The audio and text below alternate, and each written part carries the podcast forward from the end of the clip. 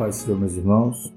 Estaremos estudando a lição 7 hoje da Revista dos Jovens, que tem o título A Doutrina que dá vida e expulsa demônios.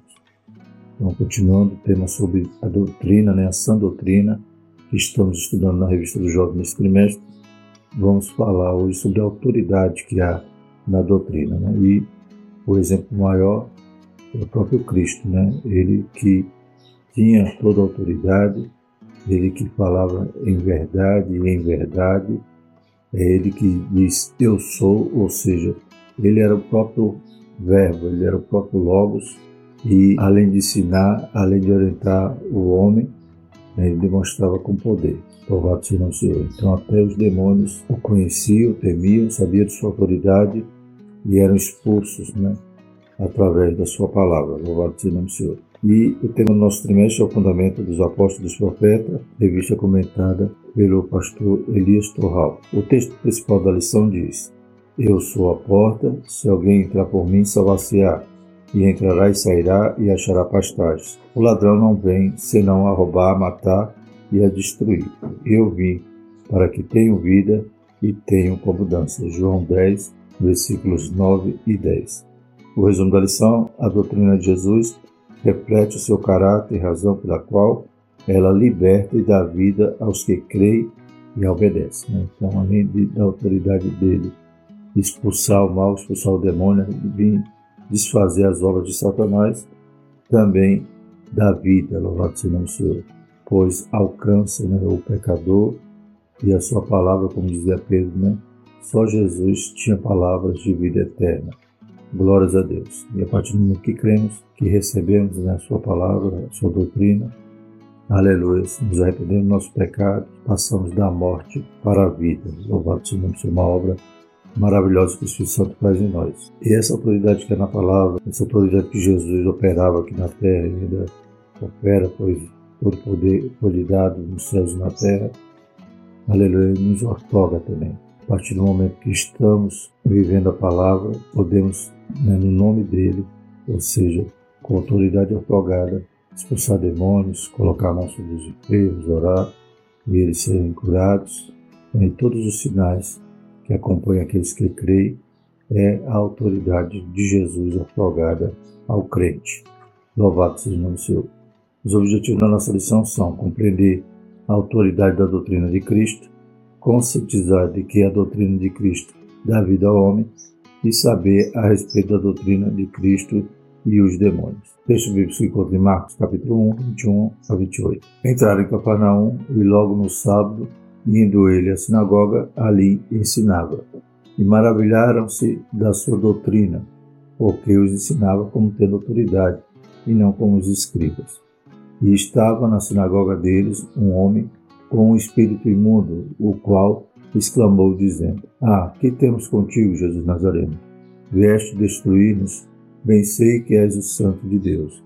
E repreendeu Jesus, dizendo: Cala-te e sai dele. Então o espírito mundo, agitando e clamando com grande voz, saiu dele. E todos se admiraram, a ponto de perguntarem entre si, dizendo: Que é isto? Que nova doutrina é esta? Pois com autoridade ordena aos espíritos imundos e eles lhe obedecem e logo correu sua fama por toda a província da Galiléia. Louvado seja o Senhor. Então, a autoridade que Jesus tinha, como veremos aqui, batizaremos esse termo, né, para entender melhor, é aquela autoridade que os escribas não possuíam, pois havia apenas aquele discurso vazio. Mas Jesus não, o próprio Jesus era a verdade, na verdade, para a vida. Glórias a Deus. Ele pregava com autoridade, porque ele vivia a palavra, né? e o poder do Espírito Santo operava expulsando esses demônios. Né? Eles, os demônios temiam, já conheciam Jesus e eles mesmos já declaravam né? que Jesus era o Santo de Deus. Glórias a Deus. Então, eles não poderiam resistir à autoridade dessa nova doutrina que aqueles homens da sinagoga se admiraram. Louvado seja o nome do Senhor. Então veremos a autoridade que há nessa palavra, a autoridade que há nos ensinos de Jesus e a autoridade que Jesus exerce através do seu poder, através de quem ele é, né? a autoridade divina. Introdução. Por intermédio do ministério terreno de Jesus, podemos ver que a doutrina e obras caminhavam unidas. As obras realizadas pelo Senhor Jesus revelam o seu caráter e a natureza da sua doutrina. Portanto, além de relacionar a doutrina de Cristo com as suas obras, esta lição mostrará que ambas são inseparáveis e que as obras do Senhor são firmadas em quem Ele é. Glória a Deus. Então, quando Jesus exercia milagres com poder e maravilha, é porque Ele é. Né? Ele dizia, eu sou. Glórias a Deus. Ressuscita Lázaro, ele diz: Eu sou a ressurreição e a vida. Então, as obras né, testificavam de quem era Jesus. Louvado seja o nome do Senhor. Ele dizia: Eu sou o pão da vida, né? E também fazia o milagre de multiplicar o pão. Glórias a Deus. Mas, ao mesmo tempo, ensinava né, que os pais, né, que os judeus, haviam comido maná e morreram. Mas Jesus é o pão da vida. Né? Glórias a Deus. Quem participa dele tem a vida eterna. Então, todas as suas obras são firmadas né, na sua pessoa, ou seja, naquele que ele é, que os demônios temiam, aleluia, e que o Espírito Santo revelava aos seus discípulos, como revelou a Pedro. Né? Jesus perguntou: E vós, que achais que sou? E Pedro disse: Tu és o Cristo, o Filho do Deus vivo. Também as irmãs de Lázaro reconheceram isso, como a própria Marta declarou: né? Eu tenho crido que tu és o Cristo, o Filho do Deus vivo, aquele que havia de vir ao mundo. Louvado seja o nome do Senhor. Então, a própria identidade do Cristo era revelada, evidenciada através de sinais. Então, ele dizia eu sou e ele exercia o poder, glórias a Deus, que é só dele, né? Louvado seja o nome do Senhor. E essa autoridade é otorgada à igreja, como veremos mais à frente, não para exercer seus atributos, mas para fazer a sua obra. Louvado seja o nome do Senhor. Primeiro tópico da lição, a autoridade da doutrina de Cristo. Primeiro subtópico, o conceito de autoridade. Autoridade é um termo amplo e abrangente, motivo pelo qual precisamos defini-lo. O sentido de autoridade utilizado aqui diz respeito à doutrina de Cristo, referindo-se à sua fonte divina, o que faz dela ser digna de toda aceitação. 1 Timóteo 1,15. Nós já podemos ver aqui que essa doutrina, né, ela tinha autoridade porque é a fonte divina. Cristo se revelava o Filho de Deus. Como já falamos, as obras, né? Elas testificavam né, aquilo que Jesus falava. Então, ele tinha toda a autoridade de dizer em verdade, em verdade, né? Por exemplo, hoje quando falamos que alguém tem autoridade em determinado tema, determinado assunto, a gente diz que ele domina, né? Aquele assunto, ele conhece ele expressa né, com veracidade, de forma fidedigna, ou seja, Cristo falava o que o Pai queria revelar ao homem e a origem do seu ensino era de Deus.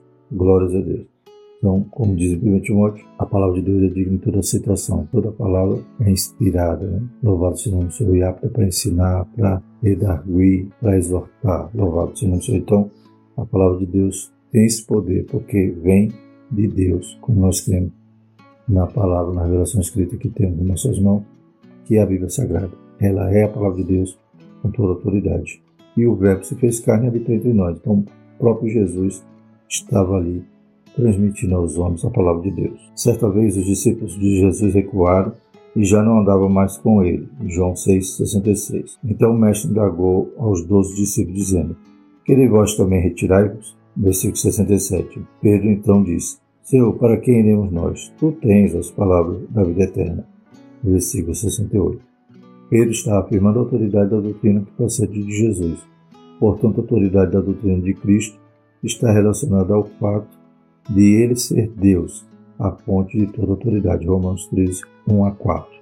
Então, como estamos estudando nesse trimestre sobre a sã doutrina, glórias a Deus, Pedro sabia que não tinha outra fonte para ele receber essa doutrina, essa palavra só Jesus não era o canal ali de Deus para transmitir, aleluia, o conselho de Deus aos homens, o plano dele de salvação, glórias a Deus. E Pedro sabia que de forma nenhuma se apartaria de Cristo, né? como os demais, por causa do discurso que eles acharam duro, começaram a dispersar. Mas os doze ficaram ali e disseram que não iam abandonar Jesus, pois sabia que Jesus era o Filho de Deus, sabia que Jesus, o que ele ensinava, não era dos homens, não tinha autoridade do céu.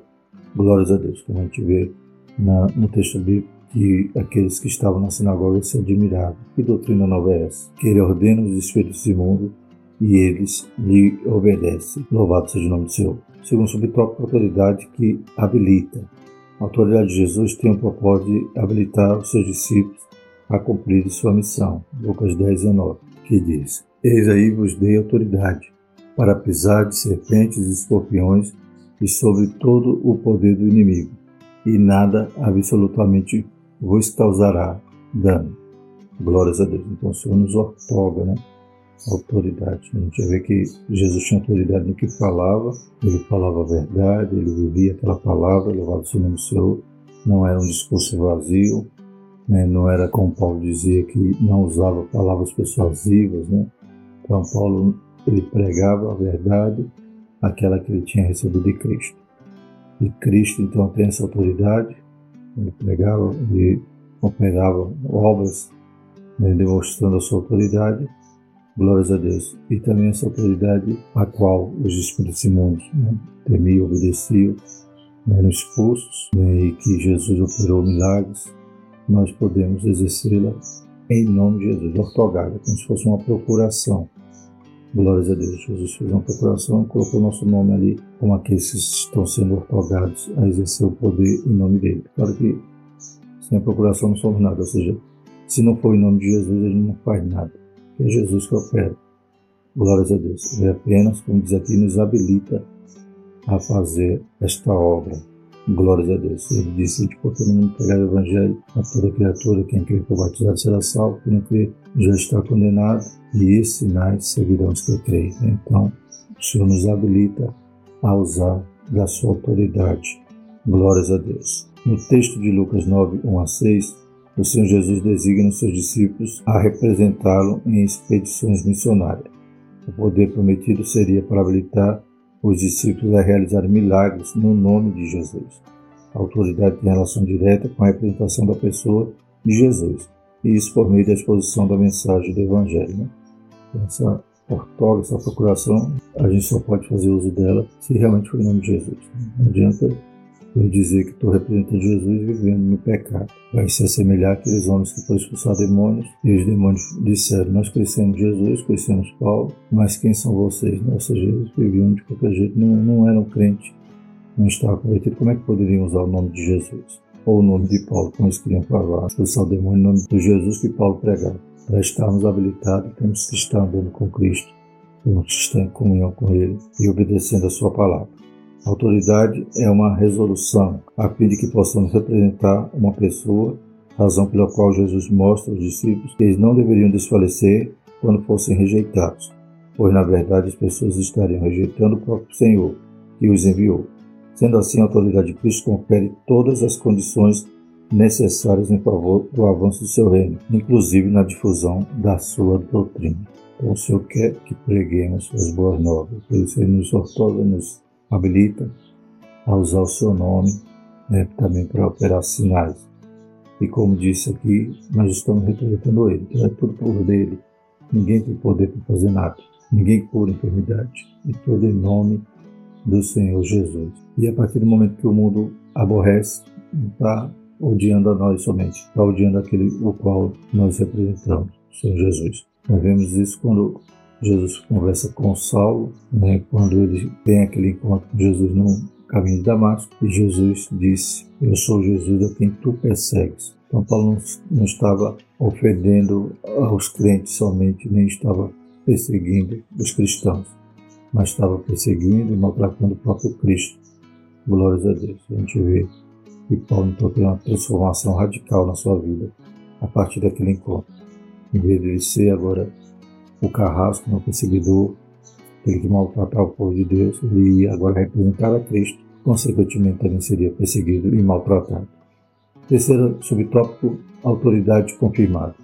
A autoridade exercida no ministério de Jesus contribuiu para que suas palavras e ações fossem confirmadas pelo povo. Na conclusão do Sermão do Monte, vemos que os ouvintes ficaram maravilhados, pois o Mestre os ensinava com autoridade e não como os escribas, Mateus 29. Então a gente vê que esses sinais tinham essa função né, de ratificar aquilo que Jesus falava.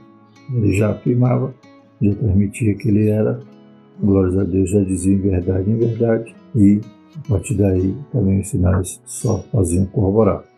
E achar que os sinais, né, como alguns creem, né, os sensacionistas, foram só para o Novo Testamento, é diminuir né, a ação do Evangelho. Então, até hoje, o Senhor continua operando sinais através dos crentes, pois sinais seguirão os que não para confirmar o que está escrito, mas para confirmar aquilo que a gente está falando, que é em nome de Jesus. É Ele o qual nós representamos, aleluia, é Ele que exerce e opera sinais para a manifestação do seu poder. A autoridade de Jesus o distingue dos escribas, cujos discursos eram vazios e desconexos da verdadeira autoridade, enquanto o Senhor possui, como explica Martin Henry, Cristo sobre a montanha mostrava mais autoridade que os escribas na cadeira de Moisés. Dessa forma, quando Cristo ensina essas almas através do seu Espírito, ele ensina com autoridade. Ele disse: haja luz e ouve luz. A autoridade de Jesus faz dele digno de ser ouvido e a sua doutrina digna de toda aceitação, haja vista ser ela de natureza divina. Glórias a Deus. Nós vemos também esse exemplo na vida de João Batista. João sendo ali mensageiro de Deus, no meio do deserto, nas proximidades do Jordão, né, ele atraía as pessoas que saíam de Jerusalém, de toda a Judéia e de todas as cidades vizinhas e iam ouvir né, aquele homem que parecia um louco no meio do deserto, que se vestia de pele de carneiro, comia gafanhoto e se alimentava de mel silvestre. Então, aquele homem tinha mais autoridade que o sacerdote que estava lá no templo. Pois a gente sabe que naquela época o sacerdócio estava todo corrompido. Anás, Caifás, toda a sua família que faziam rodízio ali na posição de sumo sacerdote, inclusive, e as pessoas já não queriam mais ouvir esses homens com os discursos desconexos da verdade. Preferiram sair para o deserto e ouvir aquele homem que tinha autoridade de Deus e serem batizados ao se arrependerem dos pecados. E Jesus, é claro que com muito mais autoridade e poder, pois ele era o próprio Verbo, louvado seja Deus. Segundo tópico, a doutrina de Cristo dá vida ao homem. Glórias a Deus. Então, todos que se encontraram com Cristo passaram da morte para a vida. Crer em Cristo, aleluia, passaram a ser discípulos, né? não a multidão. A multidão muitas das vezes só ia para ver o sinal, só ia para especular, né? para ver se Jesus realmente fazia aquilo que a sua fama dizia, né? e era por curiosidade. Ou às vezes até para receber alguma benção, mas depois iam embora e não seguiam a Cristo. Por isso Jesus disse: Quem quer vir após mim, negue-se a si mesmo, tome sua cruz e siga. Como hoje acontece. Pessoas que se dizem cristãs e dizem amar a Cristo, mas não negam a si mesmo, não renunciam ao pecado e não querem seguir. Querem apenas observar. Deus tem misericórdia. Mas aqueles que tiveram um encontro pessoal com Cristo de forma genuína receberam vida, pois a doutrina de Cristo ela dá vida aos homens. Para falar de vida, vamos falar primeiro de morte.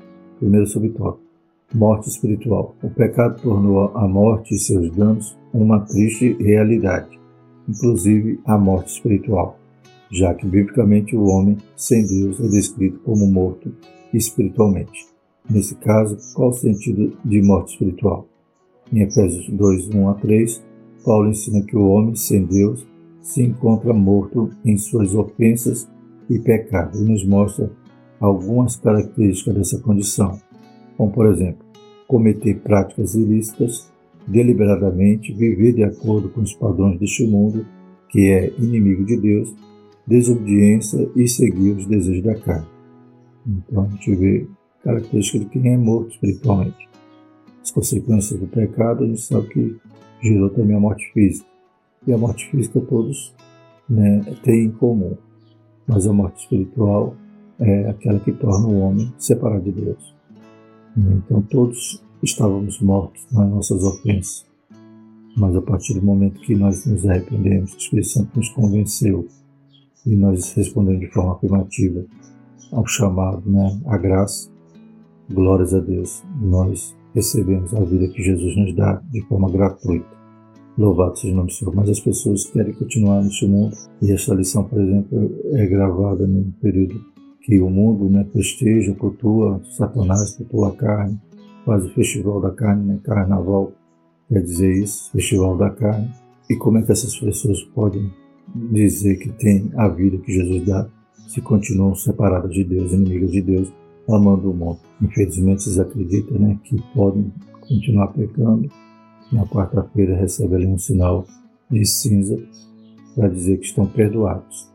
Mas o pecado continua, pois não há arrependimento, não há renúncia, né? as pessoas não negam a si mesmo, querem continuar do mesmo jeito. No próximo final de semana estarão de novo marcando enquanto pecado ou diariamente né? aqueles que já vivem em iniquidade. Que Deus tenha misericórdia e que as pessoas possam receber a vida que Jesus quer dar, como ele diz na sua palavra. Né?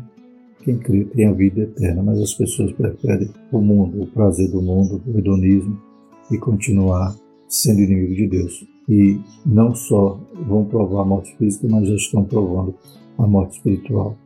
E a segunda morte, ou derradeira, é pior ainda, porque é o afastamento eterno de Deus. Serão lançados no lago do fogo enxofre, que foi preparado para o diabo e seus anjos, mas os homens querem seguir o mesmo trajeto. Sendo assim, a morte espiritual faz o homem inimigo de Deus. Tiago 4,4. Que pratica tudo o que desonra e contraria ao Senhor. Romanos 1, 29 31.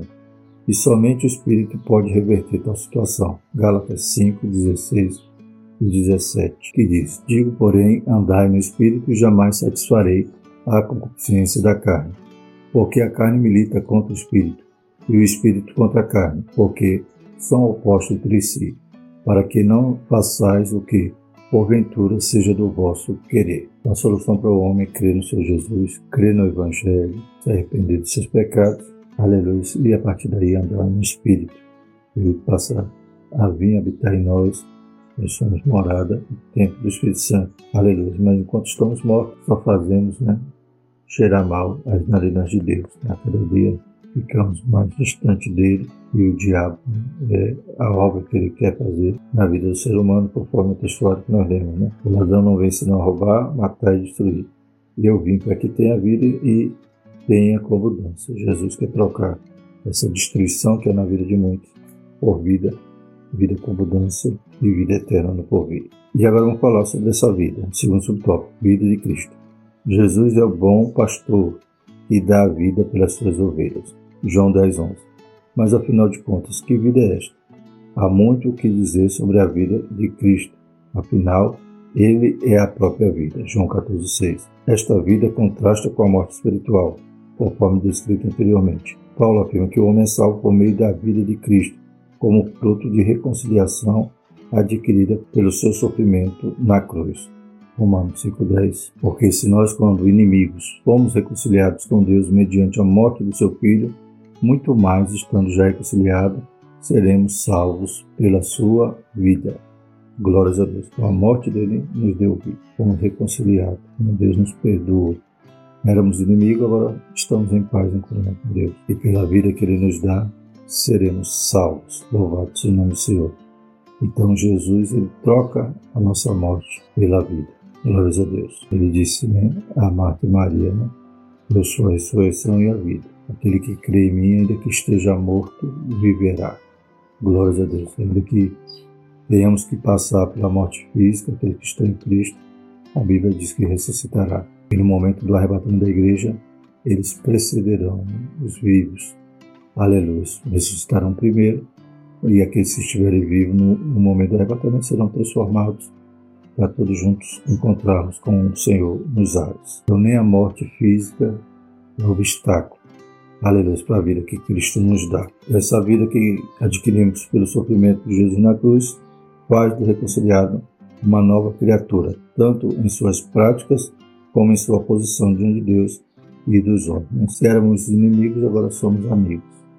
Se praticávamos aquilo que aborrecia a Deus, agora queremos praticar o que lhe agrada. Queremos viver de forma santa, como diz em Hebreu, né? Seguir a paz com todos e a santificação, sem a qual ninguém verá o Senhor. Jesus disse a Nicodemos sobre a nova vida que ele dá, e somente por ela que o homem pode ver e fazer parte do reino de Deus. Né? Só vivo, somos igreja, somos reino, aleluia, somos salvos, somos verdadeiramente cristãos, pois ser cristão não é uma religião.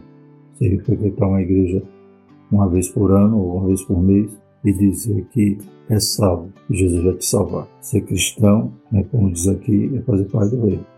E para fazer parte do reino tem que estar vivo. Como João disse, filhinhos, não pequeis. Se pecar, tens um advogado, ou seja, o pecado não é para ser uma constante na sua vida, nem uma bagagem. Ele nos perdoa, lança no mar do esquecimento nossos pecados, começou uma nova história.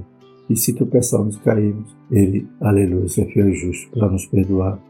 A partir do momento que confessamos, nos arrependemos e deixamos para alcançarmos misericórdia. Terceiro subtópico, doutrina de vida. Jesus é a vida, logo suas palavras e seus ensinamentos também são vida.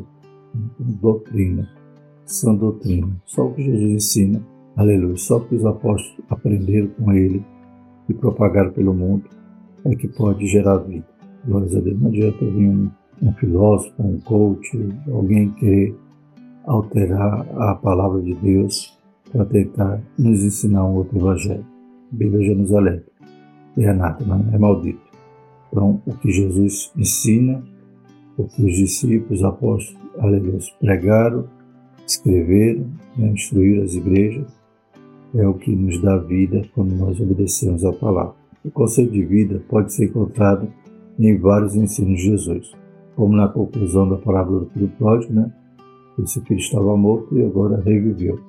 No diálogo com a mulher samaritana, João 4,14, Jesus dizendo: Aquele, porém, que beber da água que eu lhe der, nunca mais terá sede. Pelo contrário, a água que eu lhe der será nele uma fonte a jorrar para a vida eterna. Glórias a Deus. Na mensagem que pregou após a multiplicação dos pães e peixes, né? Jesus dizendo que os pais dele haviam comido maná e morreram, mas o pão, né, a carne de Jesus, né, comendo, fazendo parte ali do seu corpo, tem a vida eterna. E na conversa com Marta, enquanto consolava pela morte de Lázaro, né, a ressurreição e a vida. E aquele que crê nele, ainda que esteja morto, viverá. Além de tantos outros textos bíblicos que confirmam essa verdade. Jesus disse que as suas palavras são espírito e vida, João 6,63. Esse texto reafirma a natureza espiritual e divina das palavras de Jesus e o fato de que as suas palavras produzem vida, sua doutrina, como estamos estudando nesse trimestre. Portanto, a resposta à pergunta: que nova doutrina é essa? É uma doutrina de vida. Glórias a Deus. Então está respondido a pergunta que aqueles que estavam na sinagoga fizeram admirar. Né? E até os espíritos imundos lhe obedeciam. Né? Ele ordenava, eles lhe obedeciam e as pessoas eram libertas pela autoridade do Senhor Jesus. Glórias a Deus. E o terceiro tópico, a doutrina de Cristo e os demônios. Né? Veremos agora também Aleluias, pois além de nos dar vida, ela liberta os homens e até o mundo espiritual estremece. A Bíblia diz que os demônios creem também e estremecem, né? teme o poder do nosso Senhor Jesus. Primeiro subtópico, a doutrina de Cristo e suas obras. Jesus se manifestou para desfazer as obras do diabo, em João 3,8. Ele percorreu vários lugares anunciando o Evangelho do Reino e fazendo o bem e curando a todos os oprimidos do diabo e anunciando o Evangelho do Reino. Mateus 9,35, Atos 10,38. Observe que as obras de Jesus sempre estiveram conectadas à sua mensagem e aos seus ensinos. Suas obras nunca estão separadas da sua doutrina, inclusive o seu poder de expulsar demônios. Então, as obras iam confirmando aquilo que o Senhor ensinava, ratificando quem era o Cristo, a origem da sua doutrina, que era divina, e o seu poder era manifesto, não somente através dos ensinos, mas também das obras. A doutrina de Cristo é ampla, que tem como propósito que conheça a Ti só, por único Deus verdadeiro, e a Jesus Cristo, a quem enviaste. João 17,3. Ela se fundamenta em quem Ele é, conforme a declaração de Pedro Mateus 16, 16 a 18, né? Cristo, o Filho do Deus vivo, glórias a Deus. Essa obra era manifesta por onde Jesus andava, pessoas eram libertas, pessoas eram curadas, aleluias, pois o Senhor veio para desfazer as obras do diabo. Segundo subtópico, os demônios reconhecem Jesus. Os demônios conhecem Jesus, sabem de sua natureza, reconhecem sua divindade e se encurvam diante do seu poderio. Os evangelhos relatam que quando a legião que aprisionava e atormentava o gadareno viu Jesus de longe, se prostrou e o adorou. Marcos 5:6. O reconhecimento dos demônios em relação a Jesus pode parecer um ato de adoração, mas Segundo Lawrence Richard, este não foi em absoluto um ato de adoração, mas um reconhecimento forçado dos espíritos imundos diante de um homem com a superioridade de Jesus. Os demônios se submetem e respeitam tanto a Jesus como a sua autoridade. Né? Então, se conhece até estremece. Né? Então, eles não estavam adorando, mas eram forçados. Né? Como um dia todo joelho também se dobrará. Então, o mundo espiritual já conhece Jesus e não tem como se esvair, né? não tem como fugir da sua autoridade.